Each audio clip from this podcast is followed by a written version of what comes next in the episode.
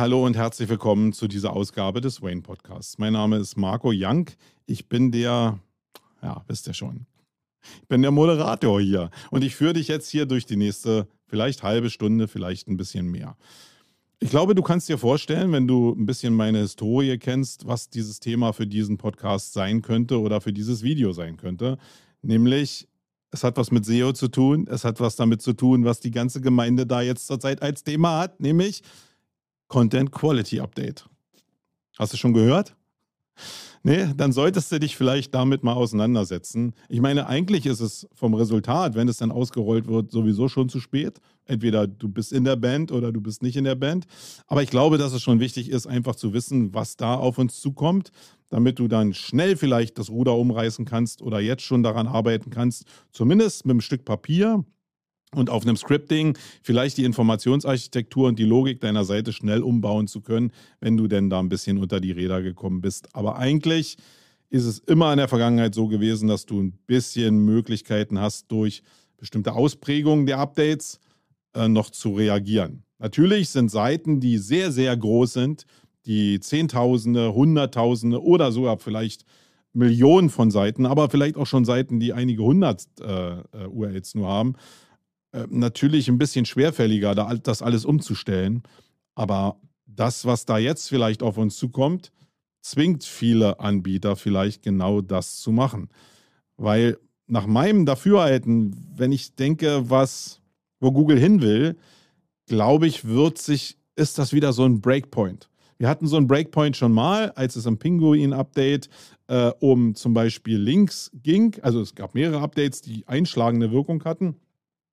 Aber eins, was sehr einschlagende Wirkung auf die SEO-Industrie hatte, äh, zum damaligen Zeitpunkt, war das Penguin-Update. Das ging ausschließlich um Links mit äh, einem Teil algorithmischer Erkennung, aber auch einem Teil mit einem Petzen-Formular, wo Konkurrenten andere Konkurrenten oder andere Mitbewerber anschwärzen konnten, weil vielleicht das Linkprofil nicht so richtig funktioniert hat. Das hat extreme Auswirkungen auf die Industrie gehabt, nämlich äh, zum damaligen Zeitpunkt gab es sehr, sehr viele Agenturen, die sich ja, darauf spezialisiert hatten, äh, Rankings über Verlinkung hinzubekommen, weil das algorithmisch einfach funktioniert hat. Und als das Pinguin-Update durchgelaufen ist, war plötzlich Schluss mit lustig, ähm, weil nicht, weil der Algorithmus zu Anfang schon so super war, sondern weil alle Schiss davor hatten, dass der Algorithmus irgendwann so gut geht, dass die automatisierte oder die eingekaufte Verlinkung irgendwann ein Problem darstellen könnte. Und vor allen Dingen, was noch viel einfacher ist für Google zu erkennen,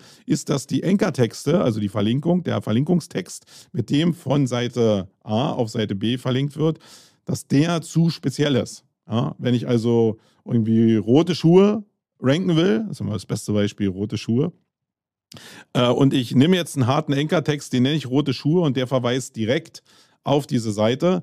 Dann war das ja ein Signal, wo Google sagt, wenn das zu oft platziert wird, dann sieht das spammy aus und dann äh, packen wir da irgendwie ein Penalty rein oder einen D-Ranking. Und da sind ja sehr viele Leute, sehr viele Kunden, sehr viele Agenturen, sehr viele SEOs wie paralysiert gewesen. Äh, viele haben nach meinem Dafürhalten nicht mal entsprechende Tests gemacht, ähm, sondern einfach nur darauf verzichtet, weil sie Angst hatten, jetzt harte Enkertexte zu benutzen. Wir haben zum Beispiel uns probiert ranzutasten damals und haben gesagt, okay, wir machen nur noch 20 Prozent harte Enkertexte und der Rest muss halt irgendwie ein bisschen divers sein. Und damit hatten wir nie Probleme, muss ich ehrlicherweise sagen. Sich an diesen Wert ranzutasten ist natürlich schwierig, weil man will ja nicht an diese Sollbruchstelle ran. Die gibt es auch nicht in absolut, aber es gibt so diesen Effekt, wo das kippen könnte. Da sind wir nie rangekommen, aber wir haben es auch nie übertrieben, weil wir nicht daran kommen wollten, weil das natürlich einen Schaden für uns und unsere Kunden gehabt hätte. Und apropos Schaden, als das Update eben gekommen ist, sind bestimmt 30 Prozent der Agenturen da draußen verschwunden, die sich auf das Thema Linkbuilding spezialisiert hatten. Also es gibt Updates, die wirklich eine sehr, sehr große Auswirkung haben. Und wenn du mich jetzt nach meinem Gefühl fragst, ich glaube, dass dieses Update vielleicht noch nicht der riesengroße Wurf ist. Aber dieser Update, äh, dieses Update wird mit der Ankündigung einfach dafür sorgen, dass alle Denke in eine bestimmte Richtung geht. Und Google hat jetzt eigentlich nur eins zu tun, dass dieses Update schon einen hohen sichtbaren Impact erzeugt, weil die Psychologie macht dann hinten raus den Rest. Das hat das Penguin-Update wirklich, wirklich gezeigt. Und natürlich wird das jetzt noch nicht ein perfektes Update sein. Aber die Richtung wird erkennbar sein. Und wenn die Richtung gut erkennbar ist, wird es der Schuss vor den Bug sein und die Industrie wird sich drehen. Die ganzen großen Schiffe da draußen, die Content produzieren, die Content für ähm, Search Traffic produzieren, die müssen sich drehen und wirklich darüber nachdenken, wie ist die Strategie, wie ist die Taktik für die Zukunft, wenn Google das jetzt richtig macht. Deswegen erwarte ich da sehr viel Großes und bin mega gespannt, was da im englischsprachigen Sprachraum passiert. Ähm, das bedeutet jetzt nicht, dass wir hier sicher sind. Ich glaube aber, dass wir ein bisschen mehr Zeit dadurch gewinnen, wenn wir im deutschen Bereich optimiert haben, weil ich glaube, es liegt daran, dass es erstmal für den englischen Bereich ausgerollt wird, weil diese anderen Sprachen wirklich schwieriger zu trainieren sind und Deutsch gehört dazu. Wie das jetzt, also ob das mit allen Sprachen so ist, weiß ich nicht. Aber ich, so, ich habe mal glaube, ich glaube gehört zu haben, dass Deutsch jetzt nicht die leichteste Sprache dieser Welt ist. Und dann dauert es vielleicht ein bisschen länger, bis die Algorithmen trainiert sind. Und das ist vielleicht genau die Möglichkeit, die Zeit, den Korridor, den wir noch haben, dass wir zumindest für deutsche Inhalte gucken können, was mit den englischsprachigen Inhalten da passiert und dass wir noch ja, die Zeit haben, vielleicht hier noch gegenzulenken. Google hat ja gesagt, dass dieses Update ab dem 22. August ausgerollt wird, dass es ungefähr zwei Wochen dauert und wie gesagt für den englischsprachigen Bereich, wo wir dann mal drauf gucken können. Und Google hat auch gleichzeitig nochmal so einen Fragenkatalog zur Verfügung gestellt, nachdem du ja, so ein bisschen beurteilen kannst, wie dein Webangebot gemacht ist, geschnitzt ist, mit welcher DNA das gebaut worden ist und damit, wenn du das vielleicht ein bisschen verbindest, so ein Gefühl entsteht, oder das mit deiner Seite verbindest, dass so ein Gefühl entsteht von, oh, könnte ich gefährdet sein, äh, könnte ich jetzt irgendwie, ja, vielleicht eine Strafe bekommen oder könnte ich vielleicht sogar davon profitieren, weil ich in den letzten Jahren schon genau in diese Richtung gearbeitet habe. Dieses Gefühl sollen diese Fragen vielleicht entstehen lassen. Es ist ein bisschen Orientierung und ich glaube, es ist Orientierung genug, um sich damit jetzt in diesem Podcast Schrägstrich äh, einfach mal zu beschäftigen. Gehen wir diese Fragen einfach mal durch. Die habe ich jetzt hier für euch zusammengeklöppelt und ins Deutsche nochmal übersetzt.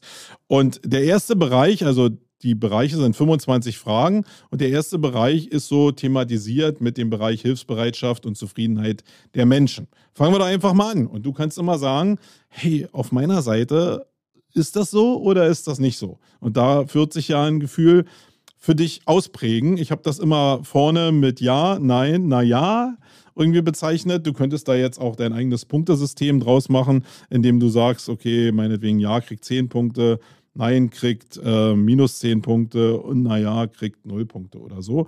Äh, probier einfach mal aus. Äh, vielleicht kommst du ja damit auf irgendeine Orientierung, weil du wirst sehen, viele Fragen sind auch sehr schwammig. Da gibt es gar keine richtige Antwort drauf, weil wie sieht die Ausprägung aus? Es gibt ja so viele Ausprägungen von Inhalt da draußen und nicht alle passen jetzt in diese Richtung rein. Also fangen wir mal an.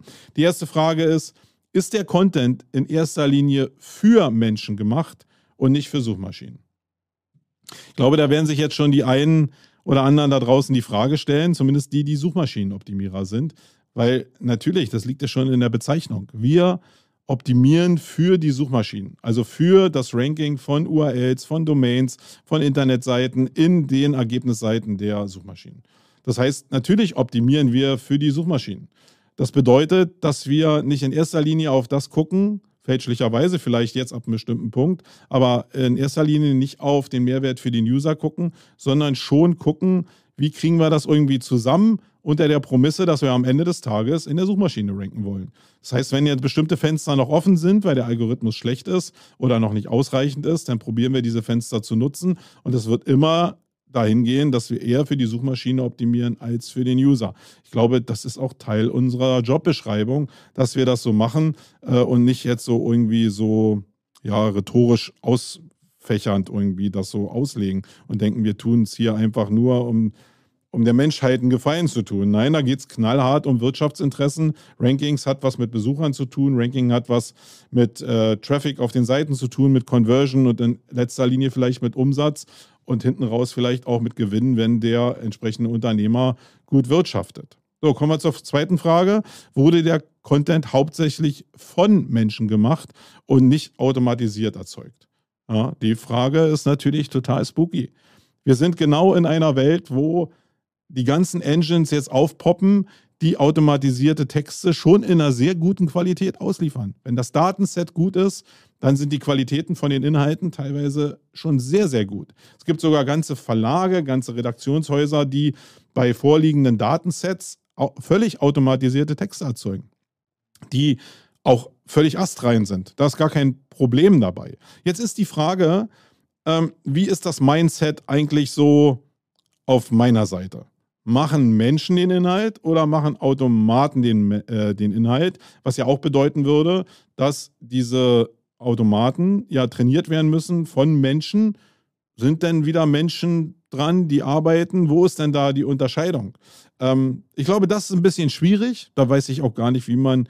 Also alle, die jetzt eine Redaktion haben und die jetzt ihre Mitarbeiter bezahlt haben für viel Geld, um individuelle Inhalte zu bauen, die werden sich jetzt auf die Schulter klopfen bei der Frage und sagen, natürlich, wir haben das hier von Menschen machen lassen und nicht von Maschinen. Ähm, ich glaube, die Wahrheit sieht da draußen aber noch ein bisschen anders aus. Was in dem Zusammenhang aber auch spannend sein könnte, und das ist mir eigentlich erst in der Arbeit mit dem Thema so aufgefallen, ist, dass, wenn Google sich damit beschäftigt, diese, diese automatisierten Texte auch zu erstellen, zu also nicht zu erstellen, aber zu erkennen, dann ist es ihnen ja vielleicht auch möglich, bestimmte Muster, die daraus entstehen können, die man vielleicht allgemein gar nicht so wahrnimmt, ähm, dass man die erkennen kann. Zum Beispiel könnte eine Sache sein, die viele Content Creator ja hassen, gerade Textschreiber hassen, sind Füllwörter. Ja? Füllwörter sind so Sachen, die eigentlich überflüssig sind, die einen Text aufblähen, die aber einen bestimmten Schreibstil für meine Begriffe zumindest ähm, erkennen lassen und die einen bestimmten Charakter, vielleicht auch bestimmte Schwächen in dem Charakter erkennen lassen und dadurch wird der Text sehr, sehr individuell. Wenn jetzt diese Texte immer frei von Füllwörtern sind oder von vielleicht noch anderen Wortmustern, die es noch gibt da draußen, dann könnte das ein Indiz sein dafür, dass eben eine Maschine dahinter steht. Und dann könnte man vielleicht irgendwie ein paar schwarze Bienchen bekommen oder so. Oder dass der Algorithmus in Habt-Acht-Stellung kommt. Könnt ihr mir ja gerne mal reflektieren, ob vielleicht das Wissen um die Erstellung von automatisierten Inhalten dazu führen kann, Muster für die automatisierte ähm, Texterstellung zu erkennen, damit das in den Algo einfließen kann. So, dritte Frage, ist das Inhaltsthema auf den Hauptzweck oder Schwerpunkt Ihrer Seite ausgerichtet? Das ist jetzt auch sehr, sehr spannend, weil das ja so beinhaltet diese Ableitung zwischen Seite und Domain. Ja, und da ist es in kleinen, also wenn ich jetzt eine Arztpraxis habe, eine HNO-Arztpraxis, selbst wenn ich mich mit den Themen des HNO-Teils sehr stark auseinandersetze, bin ich immer in einem Themenkomplex drin. Ja, wenn ich aber so eine Seite habe wie die Welt, den Tagesspiegel, wenn ich ähm, so Online-Publikationen habe wie T3N oder OMR, die sind natürlich sehr, sehr breit aufgestellt. Und ist das jetzt eine negative Sache? Ist es negativ, wenn ich als OMR plötzlich anfange, mich mit Gesellschaft, mit Finanzen, mit Familie auseinanderzusetzen? Oder ist das eher positiv, weil da in Clustern auch auf der Domain gedacht wird, was ja eigentlich nur logisch sein kann. Ähm, aber da bin ich sehr gespannt, was daraus entsteht. Genau dasselbe ist ja, wenn ich zum Beispiel einen Wiki oder ein Glossar gebaut habe. Ja, sehr, sehr viele Leute haben sowas gemacht. Einige sehr, sehr spezifisch in dem Thema. Nochmal das Beispiel HNO-Arzt. Wenn ich also HNO-Arzt bin und ich baue einen Glossar, wo es nur um Begriffe geht, die äh, vielleicht direkt oder auch indirekt vielleicht was mit diesem Thema HNO zu tun haben, äh, dann macht das total Sinn. Wenn ich aber jetzt das weiter ausdehne, weil ich denke, ich will noch mehr Search-Traffic bekommen und gehe jetzt rechts und links noch meinetwegen, nehme ich noch Knie mit rein oder ähm, irgendwelche Herzprobleme, die ich habe, ähm, dann ist es vielleicht nicht mehr genau der Fokus und zahlt dann vielleicht auch nicht mehr genau hierauf ein, auf die Content-Qualität, aber vielleicht auch dann schon nicht mehr in den Bereich von EAT, wo es ja sehr stark um Vertrauen geht. Wenn jetzt also ein HNO-Arzt sehr stark sich auslebt in bestimmten anderen Themen und meinetwegen jetzt äh, in Familienpolitik reingeht, weil meinetwegen durch die Corona-Pandemie die Kinder mehr Maske tragen mussten und jetzt vielleicht eher eine dicke Nase haben oder so oder schlechter Luft kriegen, dann ist das sehr weit weg vom Thema spricht vielleicht auch ganz andere Zielgruppe an und kann dann schon schlecht werden. Also ich weiß nicht, wo da der Unterschied ist, das wird aber sehr, sehr spannend und ich glaube, für viele wird das auch kriegsentscheidend sein da draußen. Die T3N zum Beispiel als Beispiel hat ja schon in den letzten Monaten sehr ein aufs Hinterteil bekommen, also von, vom Algorithmus und von der Bewertung von Google. Und ich könnte mir vorstellen, dass das noch mehr in die Richtung geht, weil das schon eine so eine Klassifizierung war von den Inhalten, die wir haben wollen äh, im Index aus Sicht von Google oder auch nicht. Dann die nächste Sache ist, beantwort, beantworten Ihre Inhalte tatsächlich die vers äh, versprochene Frage. Das ist jetzt eine Sache, da geht es knallhart, glaube ich, hoffentlich um reißerische Überschriften. Und dass das ein Problem im Netz ist, das wissen wir ja alle. Äh, es ist ja ganz selten so, dass die reißerische Überschrift faktisch im Inhalt nachher die Versprechung einlöst. Äh, in der Regel ist es so, dass einfach bestimmte Trigger benutzt werden, wie der Zehn-Punkte-Plan zum Erfolg etc. pp. Ihr kennt die ganzen Formulierungen. Wenn das der Fall ist und wenn das erkannt werden kann, weil, also ich habe mal überlegt, als ich mir diese Frage jetzt hier gerade angeguckt habe oder auch schon gestern drüber nachgedacht habe, es gibt ja ganz viele Seiten, wo diese Muster von Powerwords einfach erklärt sind, wo sehr, sehr viele Beispiele sind. Und dieses Set aufzusetzen auf Seiten von Google ist ja relativ einfach. Also so eine Muster von äh, die 10 Besten, die 20 Besten, der Ultimative, äh, der Weg zum einfachen Erfolg. Das ist ja ziemlich einfach in ein Keyword-Set zu packen oder in ein Word-Set zu packen, was dann dagegen laufen kann und wo ich dann ja auf bestimmte Sachen meinetwegen äh, Minuspunkte setzen kann. Und ja, deswegen sollte man sich, glaube ich, mal Gedanken machen, wie ist die Relation zwischen dem Titel, den ich habe, der Description, die ich vielleicht ausliefern will, die Google ja teilweise ersetzt, und dem Inhalt, der wirklich auf der Seite ist. Und da sind die Verlagshäuser, glaube ich, als erste, äh, die, die, die da ein Problem kriegen werden, weil ich glaube, wenn irgendeiner das mit der Perfektionierung von reißerischen Inhalten und Überschriften in der Form von Title und Description hinbekommen hat, dann sind das die Verlage. Na, mal gucken, was dabei rauskommt. Die nächste Frage. Wird der Leser ihrer Inhalte das Gefühl haben, alles gelernt zu haben, um sein Ziel zu erreichen. Das ist jetzt sehr, sehr spannend, weil auf der einen Seite äh, habe ich als Ersteller jetzt oder als Verfechter von holistischen Inhalten natürlich ein bisschen Bammel, dass diese langen Inhalte dazu führen können, dass sie halt schwer konsumierbar sind, gerade auf Mobile Devices, äh, vielleicht zu umfänglich sind, um äh, ein, cooles Angebot für den User zu sein. Auf der anderen Seite gibt es jetzt diese Frage. Ja? Also der User schreibt eine Frage und hier steht, ob er alles gelernt hat, um sein Ziel zu erreichen. Also wird diese Frage allumfänglich behandelt.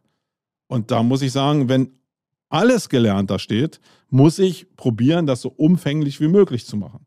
Und das kann bedeuten, dass holistische Landingpages zum Beispiel äh, eine gute Chance haben, vielleicht in diesem Update als die Gewinner herauszugehen. Ich glaube, das ist auch relativ einfach zu sehen, weil es gibt ein paar ganz coole Beispiele dafür, wo man einfach nur sehen oder darauf blicken muss, wie sich dann, ähm, wie, wie sich dann die Sichtbarkeitsindizes von den entsprechenden URLs ähm, oder auch die Keyword-Sets verändert haben. So, die nächste Frage. Bietet äh, der Inhalt Originalinformationen, Berichte, Recherchen oder Analysen? Ja, das ist jetzt ein bisschen schwierig. Originalinformation heißt ja immer wirklich vielleicht vom Original. Ob dieses Original denn aber die Wahrheit ist, ist ja wieder eine andere Geschichte. Äh, Berichte sind ja dann mehr so, genauso wie Recherchen und Analysen, so Sachen, die ich hoffentlich selber gemacht habe. Damit ist hoffentlich nicht gemeint, dass ich diese Recherchen und Analysen woanders mir rausgezogen habe, was ja jetzt so State of the Art ist, dass ich mir die Mühe selbst nicht mache, sondern mir die Erkenntnisse irgendwo anders hole und mit meinem Inhalt vermische. Äh, ich glaube, das ist aber damit nicht gemeint, sondern ich glaube, dass du wirklich unique Inhalte erstellen sollst, mit, verbunden mit dem Thema, um einen echten Mehrwert zu haben, auch in Abgrenzung zu der Konkurrenz, die da draußen noch da ist. Und da bin ich mal gespannt, wie das äh, dann bewertet wird. Ich glaube, das kann man auch ziemlich schnell erkennen. Ich glaube, das ist gar nicht so schwierig. Also jetzt im Reverse Engineering zu gucken, sind da jetzt Seiten von betroffen, wo kommen die entsprechenden Inhalte her, ähm, ich glaube, da werden wir als SEOs sehr viel Erkenntnisse rausziehen können. Da freue ich mich drauf, weil wir diese Erkenntnisse in der Vergangenheit immer weniger hatten. So, kommen wir mal zu der, zum nächsten Themenkomplex und das ist die Qualität. Ähm, da sind auch wieder eine Menge Fragen drin. Und die erste Frage ist, bietet der Inhalt eine substanzielle, vollständige oder umfassende Beschreibung des Themas? Ähm, das ist, glaube ich, so wie in der, äh, in der Frage davor. Ja? Also vollständig, substanziell, umfassend würde bedeuten, dass holistische Landingpages wirklich die Gewinner sein könnten in diesem Update. Äh, wie gesagt, ich glaube da sogar dran, wenn da nicht diese Tatsache wäre, dass 5000 Wörter auf einem Mobile Device mit dieser Ausprägung der von mir erkannten Ausprägung, dass eingeklappte Inhalte weniger wert sind und weniger jetzt äh, zu Rankings führen als ausgeklappte Inhalte. Wenn das so bleibt, dann ist es natürlich schwierig, das auf bestimmten Devices auch so darzustellen. Also 5000 Wörter, die scroll mal angenehm auf einem iPhone oder so. Das ist schon hammerhart. Also da müsste Google eigentlich zumindest für die mobile Suche was machen und das sehe ich aktuell nicht. Und wir probieren da eine Menge aus. Hat aber irgendwie wenig Wirkung, eher negative Wirkung. Und solange das negative Wirkung eher hat, lasse ich es halt. Okay, nächste Frage. Bietet der Inhalt interessante Informationen, die nicht öffentlich sind, also nicht öffentlich verfügbar sind, also nicht Sachen, die auch auf anderen Seiten verfügbar sind? Und das ist wirklich spannend, weil wenn ich eine persönliche Perspektive zum Beispiel wie diesen Podcast hier einstreue, dann sind ja jeder Satz, den ich jetzt hier sage, ist meine persönliche Meinung und damit noch nicht öffentlich verfügbar, weil ich ja die jetzt gerade erst veröffentliche. Ähm, und Meinung ist, glaube ich, dann vielleicht sehr, sehr stark, aber auch wieder in der Anlehnung an das, äh, was in der, auf dem Slide davor als letzter Punkt noch da war, ist, dass die umfassenden Informationen, eigene Recherchen, Analysen, dass die vielleicht gemacht werden müssen und du der Erste bist, der die veröffentlicht. Das wird einen Mehrwert haben, würde ja auch Sinn machen. Ja, dann die nächste Frage, wenn der Inhalt auf anderen Quellen, auf andere Quellen zurückgreift, vermeidet er das einfache Kopieren oder Umschreiben dieser Quelle und bietet stattdessen einen erheblichen Mehrwert oder Originalität. Das heißt, es ist nicht so schlimm, einfach die Inhalte von einer anderen Seite zu nehmen, sondern es geht einfach darum, ob ich daraus einen neuen Inhalt mache. Ja, wie bei einem Stück Musik, wo ich einfach vielleicht ähm, ja, das wie im Hip-Hop so irgendwie verfälsche aber ein neues Kunstwerk daraus mache, äh, mich also neu damit auseinandersetze oder wie es diese YouTube-Formate der äh, Reviews da zum Beispiel nochmal äh, gibt, äh, wo sich mit dem Inhalt von anderen Videos auseinandergesetzt wird, äh, dass daraus ein neuer Inhalt entsteht. Ähm, ja, ich glaube, da sind wir vielleicht an so einer Schwelle, wie ihr könnt euch vielleicht nochmal daran erinnern, als Stefan Raab damals ähm, in seiner Sendung ähm, Raab Total immer nur irgendwelche lustigen Szenen aus dem Internet genommen hat.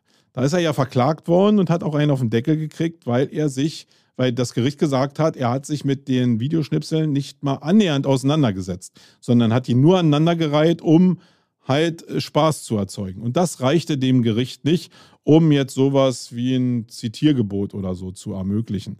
Und das solltest du hier auch, glaube ich, äh, beachten. Also setz dich mit dem Inhalt auseinander, dann kannst du den auch kopieren. Da hat sich auch, also nicht direkt kopieren, sondern eben auseinandersetzen und dann diese Kopierteile für die Auseinandersetzung nutzen. Da hat sich, glaube ich, nicht so richtig was geändert. Das ist jetzt einfach nur in die Frage eingebaut worden.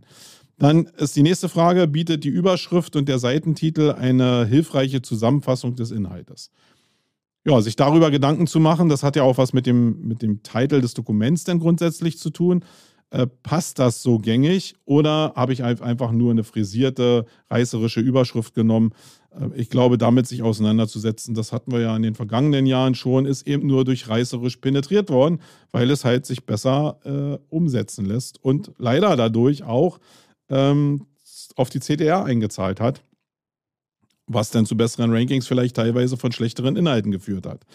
Dann die nächste Frage. Vermeidet ähm, S, also das Dokument, die Überschriften oder äh, der Seitentitel übertrieben oder schockierend zu wirken. Also das ist genau jetzt vielleicht die Ausformulierung von dem, äh, was ich gerade zu reißerischen Überschriften ähm, gesagt habe. Und bei allem, was Inhalte betrifft, glaube ich, ist das am schnellsten zu, zu fixen irgendwie. Ich glaube, da wird es die größten Einschläge geben, wenn ich das jetzt mal so erwarten kann für die Ausprägung äh, dieses Updates. Dann das nächste ist diese Art von Seite, diese, äh, ist das oder ist dies eine Art von Seite, die Sie mit einem Lesezeichen versehen würden. Also ist der Inhalt so werthaltig, dass ich den mir in die Browser Lesezeichen reinpacke, weil ich irgendwann nochmal Verwendung dafür haben wollen würde. Ja? Und das ist, glaube ich, schon ein Qualitätskriterium. Wenn ich jetzt meinetwegen als Veranstalter irgendein Ja, da sind wir wieder beim Zehn-Punkte-Plan habe, wo ich denke, dass der einen echten Mehrwert liefert für mich. Und ich will den jetzt zum Event unbedingt speichern, damit ich den nochmal abrufen kann, wie so eine Checkliste dann würde ich den als Lesezeichen irgendwo einstellen. Und das wäre eine Qualität, ein Qualitätsanspruch, der für die Seite sprechen würde. Und deswegen kann man sich, glaube ich, diese Frage mal stellen. Dann die nächste Frage, würden Sie erwarten, diesen Inhalt in einem gedruckten Magazin, einer Enzyklopädie oder einem Buch zu sehen und darauf zu verweisen? Ja, das ist so eigentlich äh, das Glanzstück von Mehrwert. Ja, wenn du so stolz auf dein Zeug bist, dass du es anderen empfehlen würdest und dass andere auch das als so wertig empfinden, dass die das in ihre auch reputierten Medien mit reinnehmen, um auf dich als Reputation zu verweisen. Ich glaube, das ist Königsklasse und das gilt natürlich für das Seeding in Social Media genauso, wo sich ja viele schon schwer tun, dann nicht mal ihr eigenes Zeug aufzulegen, weil sie sich mehr oder weniger dafür schämen, wie diese Inhalte denn entstanden sind. So, der nächste Punkt ist Sachverstand. Da geht es jetzt so um Expertise etc. pp. Und der erste Punkt ist ein bisschen länger. Präsentiert der Inhalt Informationen auf, einer, auf eine Weise, die sie vertrauenswürdig würdig erscheinen lässt, wie etwa eindeutige Herkunft, Nachweis der beteiligten Fachkenntnisse, Hintergrundinformationen über den Autor oder die Webseite, die ihn veröffentlicht, zum Beispiel durch Links zu einer Autorenseite oder dem Impressum einer Webseite. Ähm, das geht ja genau in die Richtung, wie kann ich dann jetzt Vertrauen oder Expertise nachweisen? Und die wird eben sehr stark auch durch Verlinkung erzeugt, keine Frage. Ich glaube, das ist einer der Schlüsselelemente, äh, dass vertrauensvolle Seiten die Reputation vergeben können, auch wirklich diese Reputation auf bestimmte Seiten vergeben oder auf bestimmte Autoren vergeben. Und ich glaube, die Basis, um dann diese Entität auszuprägen, weil ja oftmals nicht nur einer schreibt auf so einer Plattform oder auf einer Seite, ist halt Autorenseiten anzulegen. Ich glaube, da müssen wir wirklich in der Zukunft dran arbeiten, viel stärker zu sagen, wer ist jetzt für diesen Inhalt verantwortlich. Nicht für die Website verantwortlich, sondern wirklich für diese URL mit dem Inhalt verantwortlich. Und der steht dann auch mit seinem Namen dafür in guten und in schlechten Zeiten. Und ob dann Google wirklich so Entitäten, Datenbanken in der Zukunft aufbauen kann, sei mal dahingestellt, aber die Reise wird dahin gehen. Und der erste Schritt, den man machen kann, ist eben, ja, Autorenseiten anzulegen. Wie es dann ist, wenn ich jetzt meinetwegen für die Welt schreibe und da Autor bin und dann irgendwann später zu einem anderen Verlag gehe, für, zu einer anderen Publikation gehe, mein Profil übertragen will. Das sind Schwierigkeiten, die sind ja schon damals bei diesem ähm, Hülsenklemmer äh, Google Plus irgendwie aufgekommen. Die sind aber immer noch so aktuell, wie sie damals waren, glaube ich. So, die nächste Frage ist, wenn Sie, ähm, wenn Sie die Seite recherchieren, die den Inhalt produziert, würden Sie den Eindruck gewinnen, dass sie vertrauenswürdig oder weiterhin als Autorität zu diesem Thema anerkannt ist? Ja, also da geht es wieder darum, wie lange hat denn jemand auch in dem Thema zum Beispiel gearbeitet? Ähm, wie viel Information gibt es denn zu einem bestimmten Thema? Und das habe ich jetzt letzte Mal gehabt, als ich zum Beispiel, kann ich ja ganz offen sagen, wüsste ich nicht, warum ich das jetzt verheimlichen sollte, mich beim BNI beworben habe. Da bin ich gefragt worden, ob es nicht Referenzen gibt für mich, also für die ich mal gearbeitet habe. Und das sage ich, ey, ich kenne euch gar nicht und euer Netzwerk. Ich will hier keine Referenzen geben. Das kommt mir ein bisschen so vor wie äh, als ich damals mal in jungen Jahren beim AWD gearbeitet habe und die die Adressen von meinen Familienangehörigen und Freunden haben wollte, damit ich die dann anrufen kann oder damit andere die anrufen können, um denen eine Versicherung aufzuquatschen. Äh, das würde ich nicht machen, sondern der einzige Weg, den ich auch gesagt habe, ist, ich bin seit 20 Jahren im Netz unterwegs. Ich glaube, ich habe mir eine gewisse Expertise in diesem Bereich ähm, erarbeitet. Und es ist jetzt nicht zu viel verlangt, meinen Namen in den Suchschlitz bei Google einzugeben und zu gucken, wie diese Expertise aussieht. Ähm, und genau diese Expertise ist gemeint. Und wenn die dann noch mit Empfehlungen von anderen Autoritäten in dem Bereich verbunden ist und auch recherchiert werden kann und man sieht, dass ich da diese Expertise habe, dann glaube ich, ist dieses Kriterium eigentlich erfüllt. Daran solltest du zumindest arbeiten. So, der nächste Punkt ist, wird dieser Inhalt von einem Experten oder Enthusiasten verfasst, der sich nachweislich gut mit dem Thema auskennt? Das ist jetzt so das klassische Ding. Äh, ist es denn überhaupt noch möglich, dass Leute Inhalte schreiben, die nicht direkt aus diesem Inhalt kommen. Also dürfen jetzt nur noch Suchmaschinenoptimierer über Suchmaschinenoptimierung schreiben, HNO-Ärzte über HNO-Themen schreiben. Oder dürfen Journalisten sich ein Thema aussuchen und morgen was über Abtreibung, äh, heute was über Abtreibung schreiben und morgen was über Klimawandel schreiben. Ja, das ist, äh, wird eine spannende Frage. Ähm, ich glaube natürlich, dass der Expertenstatus nur entstehen kann, wenn, ähm, wenn man sich auf ein Thema wirklich einschießt. Ich glaube, über all die Jahre und dieses Multi-Interessierte, was ich habe, ist es, glaube ich, die Antwort, dass man sich nur in dem Thema spezialisieren kann. Das trifft aber nicht für den Journalismus zu, sondern ein Journalist ist fast also oder nicht zwangsläufig zumindest ein Fachjournalist, sondern der darf natürlich auch auf Basis von wirtschaftlichen Begebenheiten einfach mal das Thema wechseln. Und verliert er denn seinen Status in dem Bereich? Nee, da weiß ich nicht, wie das gehandelt werden soll. So, nächster Punkt. Ist der Inhalt frei von leicht nachprüfbaren sachlichen Fehlern? Also ich glaube, das ist so eine Sache, äh, ja, das sind so diese Fake News-Geschichten. Wenn ich also was schreibe, was nachweislich anders ist, wobei, was ist nachweislich? Die Frage, die Frage stelle ich mir aber, wo ist denn der Nachweis? Wenn es so lange dauert, diesen Silberlockenmenschen in Amerika zu verknacken, um ihm nachzuweisen, dass er den Sturm aufs Kapitol vielleicht in irgendeiner indirekten Form veranlasst hat, da weiß ich nicht, wie Google das lösen will, dass diese sachlichen Fehler nachprüfbar sein sollen. Ähm, das finde ich schon anstrengend. So, der letzte Punkt aber für Sachverstand und der kommt jetzt aus diesem alten Thema EAT raus und ich glaube, dass der auch wichtig ist, ist, würden Sie diesen Inhalten vertrauen, wenn es um Ihr Geld oder Ihr Leben gehen würde? Und das ist, glaube ich, also das ist eine Sache, die man im ersten Anschwung natürlich sagt, okay, ich gucke auf eine Seite rauf, die ist jetzt vom Design her wie 2000. Würde ich der Seite jetzt vertrauen? Würde ich einer Seite vertrauen, die äh, in Teilen gar nicht ausgeliefert wird oder die Formatierungsfehler hat, etc. pp. Nee, würde ich nicht. Also da ist die erste Abschreckung schon da. Und diese Abschreckung von Fehlern direkt auf der Seite ist viel, viel größer oder auch Designarten ist viel, viel größer als die Tatsache, dass da jetzt mal ein Rechtschreibfehler drin ist oder so. Äh, ich glaube, das hat viel weniger Relevanz als, als die grundsätzliche Verfügbarkeit und das allgemeine vertrauensvolle Erscheinungsbild. Da wird Webdesign halt wirklich wieder eine große Rolle spielen. So, kommen wir zum nächsten Bereich und das ist die Präsentation und Produktion. Ist der Inhalt, also die erste Frage ist, ist der Inhalt frei von Rechtschreib- und Stilproblemen? Ähm, das ist ein Ding, das muss ich mir auf jeden Fall aufs Revier äh, schieben, äh, ziehen, weil ich wirklich jemand bin, der schnell schreibt und dann keinen Bock mehr hat, das zu lesen. Und ich das immer in so eine Korrekturschleife geben muss, das finde ich mega langsam. Aber daran muss man arbeiten, weil Google kann, also das ist super leicht zu erkennen. Und das ist auch eine Sache, die aufs Vertrauen einzahlt. Das ist eine Schwäche von mir. Ich müsste mich zum Beispiel total bewegen in die Richtung.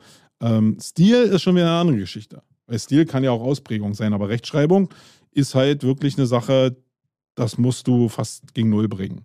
Ähm, die zweite Frage, wurde der Inhalt, wurde der Inhalt äh, gut produziert oder wirkt er schlampig und hastig produziert? Ha, also genau das, was ich gesagt habe. Ähm, wenn du schnell reagieren willst, dann äh, musst du vielleicht schnell mal was raushauen. Also gerade wenn ich jetzt an Grafiken denke, ist natürlich die Frage, was ist gut und was ist schlecht. Ist jetzt eine, eine Stock-Grafik jetzt gut oder schlecht? Das liegt ja sehr stark im Auge des Betrachters. Also ein Webdesigner wird ein Stockbild sofort erkennen und sagen, pff, was ist das denn?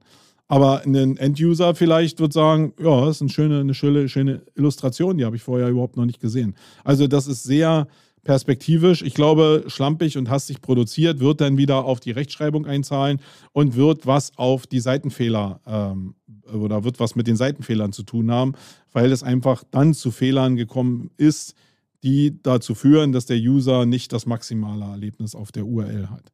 So, nächste Frage. Werden die Inhalte von einer großen Anzahl von Erstellern Massen äh, produziert oder an diese ausgelagert oder über ein großes Netzwerk von Webseiten verteilt, sodass einzelne Seiten oder Websites nicht so viel Aufmerksamkeit oder Sorgfalt erhalten?